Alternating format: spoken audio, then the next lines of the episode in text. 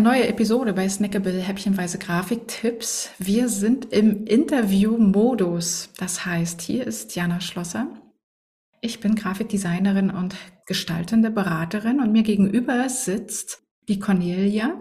Die letzten beiden Folgen gingen bereits äh, um die von ihr aufgestellten sieben Todsünden, die erste und die zweite. Und machen wir weiter. Liebe Cornelia, deine dritte Todsünde im Grafikdesign. Das ist die schlechte Lesbarkeit von Anzeigen oder von Posts oder dergleichen, die letztendlich auch dazu führt, dass man irgendwann mal keine Lust mehr hat, weiterzulesen. Oder dass man äh, die Augen müde werden oder dass man einfach auch den, den Textfluss nicht findet. Und das war mir ganz wichtig, das anzusprechen, weil durch einfache Mittel kann man die Leserichtung und den Lesefluss beeinflussen. beeinflussen und dementsprechend es auch vereinfachen oder dem Leser leichter machen, ihm mehr Spaß geben und auch weiterzulesen und auch Informationen wahrzunehmen. Ähm, du hast hier zu stehen in deinem, in deinem PDF, Lesen muss Spaß machen und unterhalten. Aber du sagtest jetzt gerade durch einfache Mittel, magst du mal so einige wenige einfache Mittel so als Beispiel so benennen?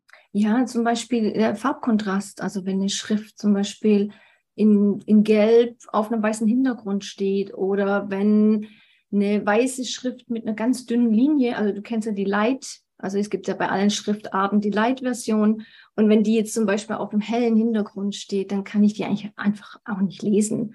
Mhm. Oder wenn ich eine Schrift nehme, die unheimlich klein ist und ich nehme die einfach in grün oder in einem Farbton, der nicht kontrastreich genug ist, dann tue ich mir unheimlich schwer. Und jeder, der sowas mal gelesen hat, über zwei Zeilen oder mehr, hat einfach keine Lust mehr weiterzulesen, weil es mhm. anstrengend ist fürs Auge.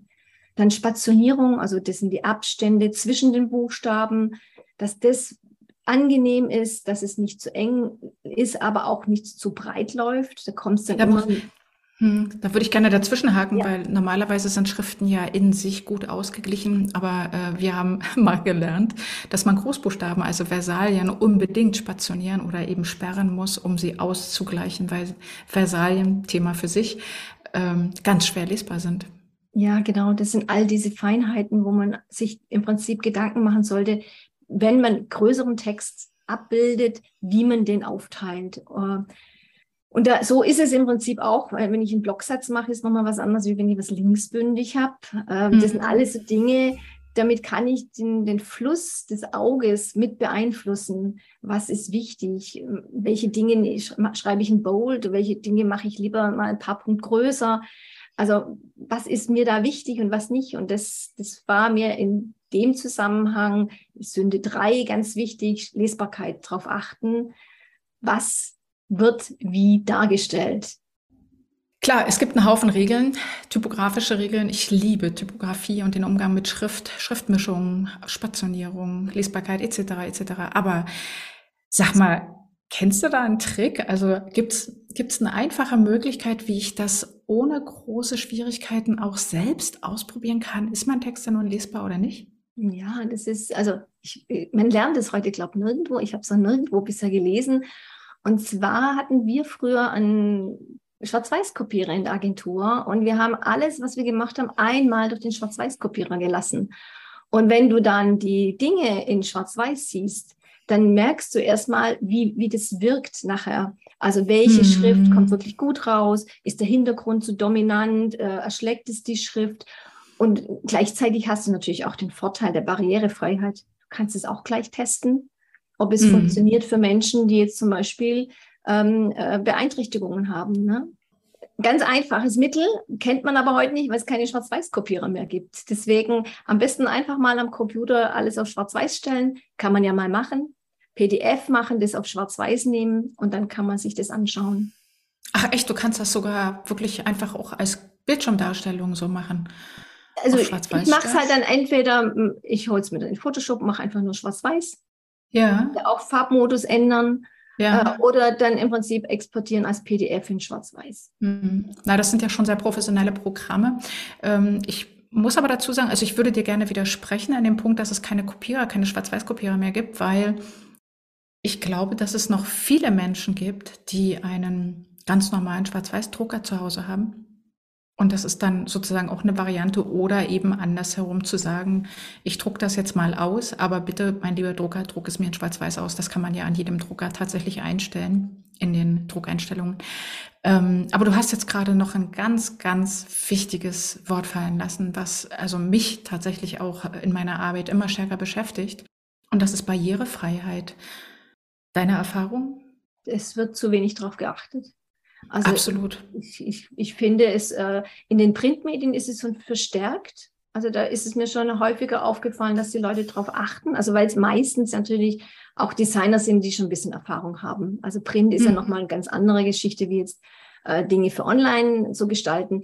Im Online-Bereich ist es halt einfach so, man hat mal schnell eine Farbe in einem anderen Tonwert gemacht und dann mhm. ist man nicht mehr so, so im Fokus, dass jetzt ähm, auch die Lesbarkeit wichtig ist. Mhm. Und ähm, weil es eben durch die Bildschirme, Vierfarbigkeit ist einfach gang und gäbe. Mhm, ja, und die Bildschirme bilden ja nur drei Farben ab. Also das, aber da kommen wir, das weiß ich, da kommen wir noch hin. aber um bei dem Thema Barrierefreiheit zu bleiben, was natürlich schon ein ganz wichtiger gestalterischer ähm, Punkt ist, Aspekt ist auch, was die Lesbarkeit angeht, dass man sich darüber im Klaren sein sollte, dass es Menschen gibt, die eine Farbenschwäche, Farblese, Farbsehschwäche haben und das ist sehr unterschiedlich. Das können welche sein, die kein Rot sehen oder kein Grün sehen oder kein weiß ich nicht. Also das heißt nicht, wenn ich farbenblind bin, dass ich unweigerlich noch schwarz-weiß sehe, sondern unterschiedliche Farben nur, also ausgeklammert werden. Und da geht es eben nochmal in das Thema Kontraste rein, dass ähm, die Kontraste ausreichend sind und beziehungsweise ist die Schrift ausgeglichen, beziehungsweise, also ganz gruselig sind ja auch solche Dinge, ähm, kursive Schriften als Großbuchstaben zu verwenden, also Versalien und dann kursiv und möglichst noch ein Schnörkel dran. Geht gar nicht. Und ich, sehe auch gerade schon solche Beispiele, wo man ja. Und ähm, ja, also Kontraste, Farb, auch Farbkontraste spielen eben bei Lesbarkeit eine enorme Rolle und Barrierefreiheit.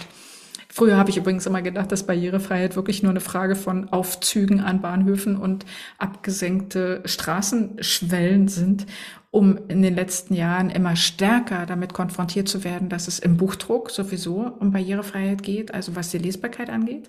Wenn ich es aber online stelle, noch mehr um Barrierefreiheit geht. Es gibt ja richtig, also die Aufgabe, barrierefreie Dokumente zu erstellen.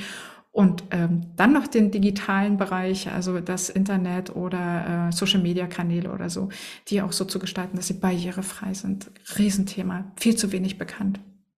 Ja, wobei ich, ähm, ich, ich, ich finde, es kommt immer mehr. Ähm, es wird immer stärker fokussiert. Also es gibt ja auch gewisse Richtlinien mittlerweile für öffentliche Verwaltungen. Hm. Und ich, es wie gesagt, es ist deswegen auch die dritte Todsünde, dass man einfach sich mal damit mehr beschäftigt mit diesen Dingen. Lesbarkeit in Zusammenhang mit ähm, deinen Gestaltungsaufgaben. Ähm, ne?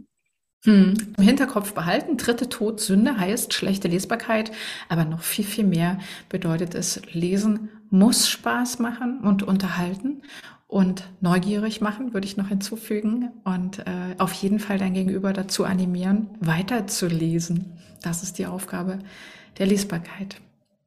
In diesem Sinne, vielen Dank. Oder wolltest du noch was sagen? Nein, ich Nein. glaube, wir hatten jetzt ja das Thema ziemlich breit gefächert jetzt schon mal diskutiert und ich glaube, da gibt es noch unheimlich viel, was man dann drüber diskutieren könnten. Ja, das sind ja nur die Grundlagen, die wir hier gerade besprechen. Also gut, in diesem Sinne, ich danke dir, liebe Cornelia. Bis zum nächsten Mal und lieber Hörer und liebe Hörerin, so viel Zeit muss sein. Spoiler für die nächste Episode. Da geht es dann um Todsünde Nummer 4. Bis dahin, sei neugierig. Deine Jana.